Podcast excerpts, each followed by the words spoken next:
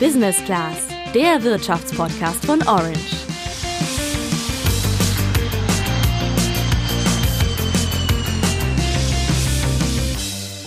Als junger Mensch schon in den eigenen vier Wänden leben, das gibt's heutzutage nicht mehr so häufig. Laut des Instituts der deutschen Wirtschaft haben nur 12 Prozent aller Deutschen unter 34 eine eigene Immobilie.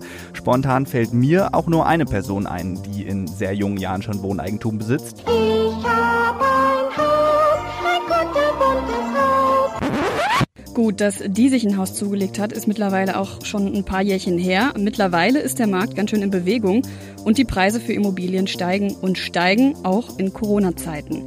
Gleichzeitig gelten Immobilien als sichere Wertanlage und deswegen solltest auch du mal darüber nachdenken, ob du dein Geld nicht in Wohnraum investieren willst, sagt auch einer unserer heutigen Experten im Podcast. Also ich bin immer der Meinung, früh übt sich und Immobilien sind, wie gesagt, der ideale Weg, um Vermögen aufzubauen. Warum das so ist und wie du es am besten anstellst, das klären wir jetzt. Und wir verraten auch, wie du vom Immobilienboom profitieren kannst, ohne selbst Immobilien zu besitzen. Ich bin Sandra. Und ich bin Julian.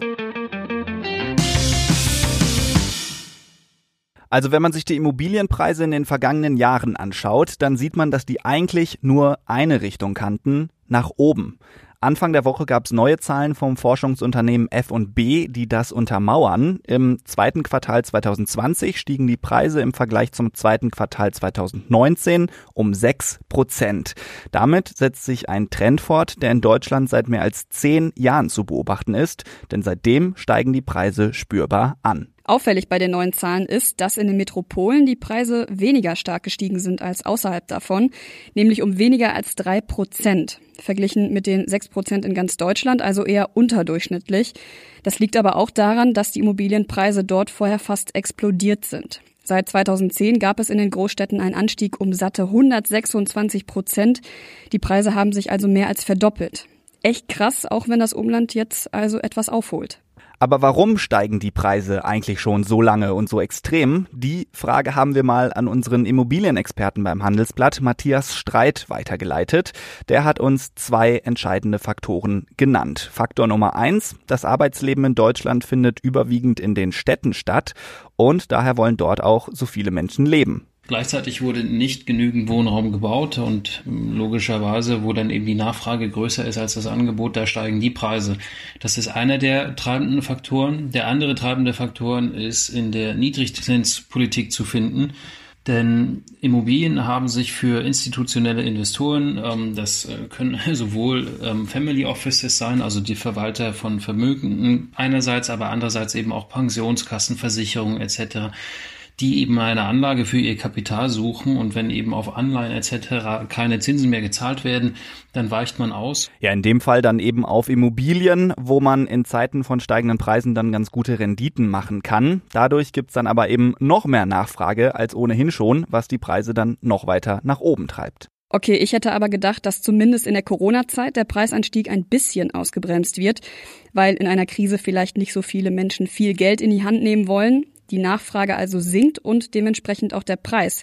Hatte Corona denn gar keinen Einfluss auf den Immobilienmarkt? Doch schon. Die Firma OnGeo hat mal die Preise für Immobilien Ende Februar mit denen von März und April verglichen und da hat man schon gesehen, dass die kurz gesunken sind. Also um 7,5 Prozent bei Wohnungen und um knapp 2 Prozent bei Ein- und Zwei-Familienhäusern. Nur im Mai waren die Preise dann schon fast wieder auf dem Niveau wie vor Corona. Ja, und Matthias vom Handelsblatt macht außerdem noch an einer anderen Zahl fest, dass Corona die Entwicklung nicht nachhaltig beeinflusst hat wenn man jetzt natürlich auf den Jahresvergleich schaut und jetzt sieht, okay, wo stehen die Wohnungspreise Ende Juni 2020 und wo standen sie eigentlich Ende Juni 2019, dann sehen wir nach wie vor ein Plus und da hat auch dieser kleine ähm, Dip, diese kleine Delle, die wir da im März und April gesehen haben, eben nicht gereicht, um diesen Boom und diese ansteigenden Preise ähm, nachhaltig doch auszubremsen.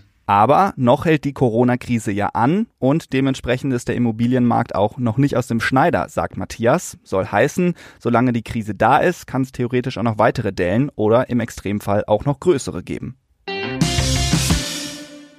Wir haben jetzt gerade schon gehört, dass die Preise für Immobilien auch deshalb so hoch sind, weil sie gerade in Zeiten von niedrigen Zinsen eine attraktive Anlageform sein können.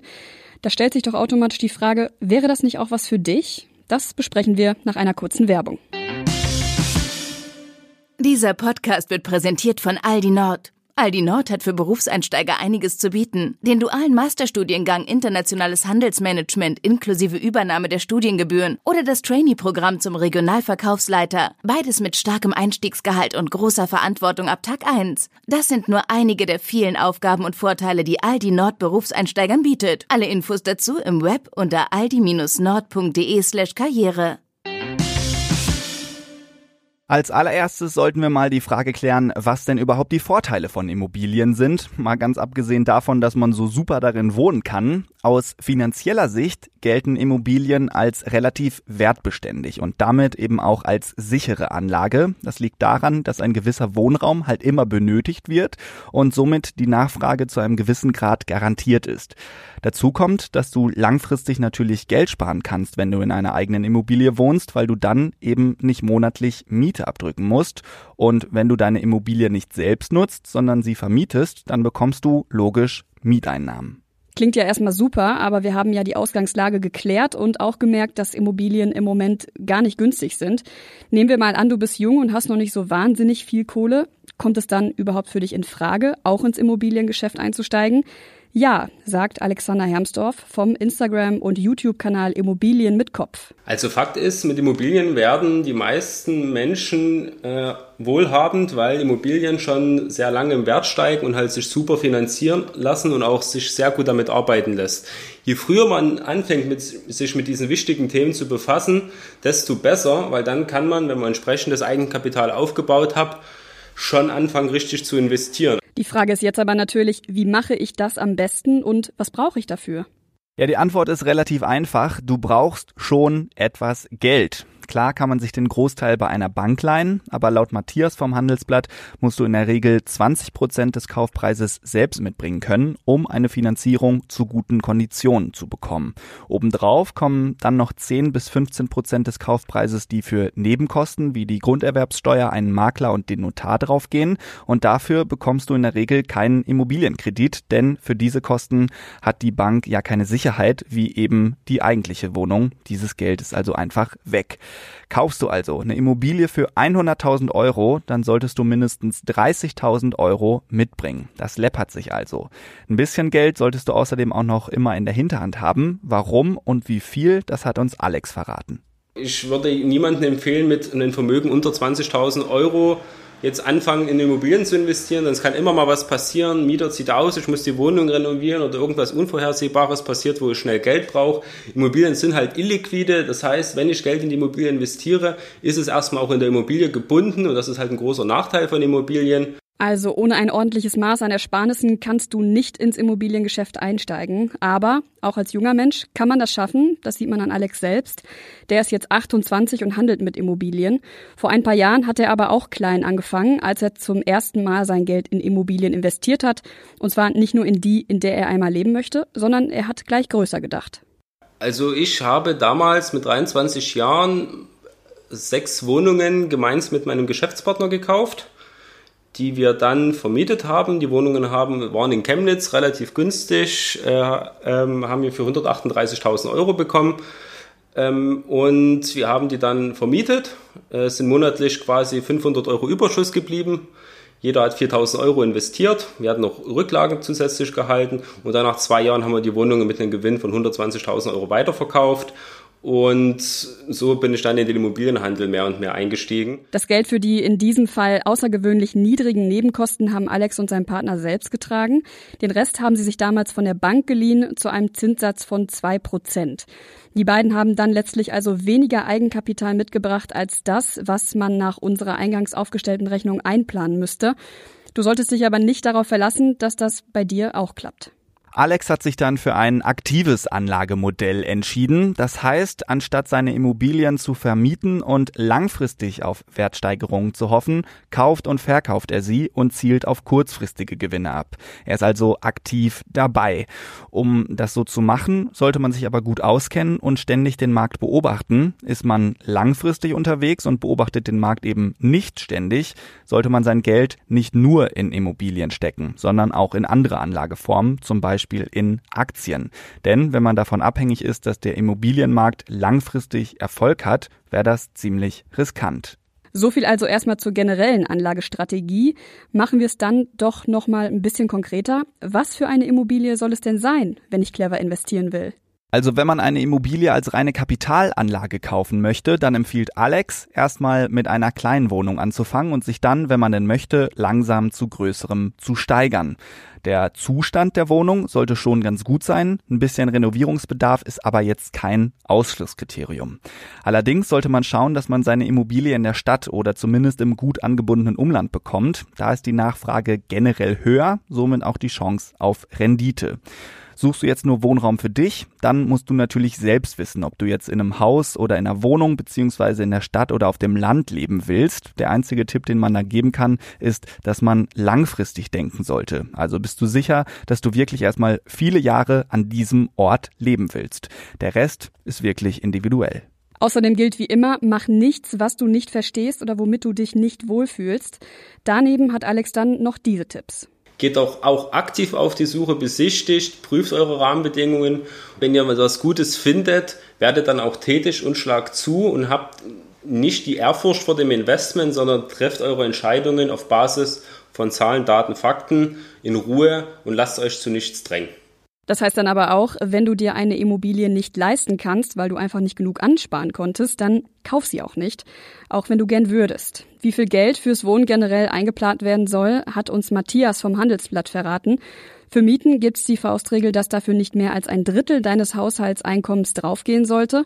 Und vielmehr sollte es bei einem Kauf eben auch nicht fürs Abbezahlen des Kredits sein, auch wenn das natürlich nachhaltiger ist. Von dem her, finde ich, kann man argumentieren, dass man ein bisschen mehr ausgibt als beim Mieten, ein bisschen mehr als das Drittel. Aber ich würde auch nicht wahnsinnig viel mehr ausgeben, denn am Ende gibt es im Leben ja noch viele, viele weitere Kosten, einige, die dann eben auch mal unvorhergesehen kommen und darauf muss man sich doch vorbereiten können und das ist, fällt umso schwerer, je teurer man eben schon eine Immobilie kauft.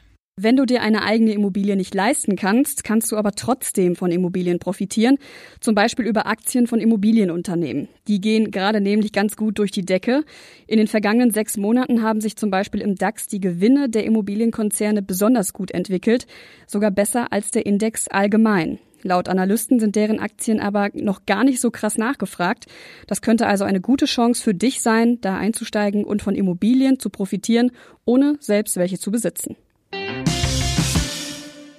Ja, zum Abschluss wagen wir nochmal den Blick in die Zukunft. Zuletzt sind ja die Preise immer weiter gestiegen. Das wird laut Matthias vom Handelsblatt aber nicht ewig so weitergehen. Ich glaube, es ist durchaus realistisch, dass wir da irgendwann mal in ein Level hineinlaufen, wo es stagniert.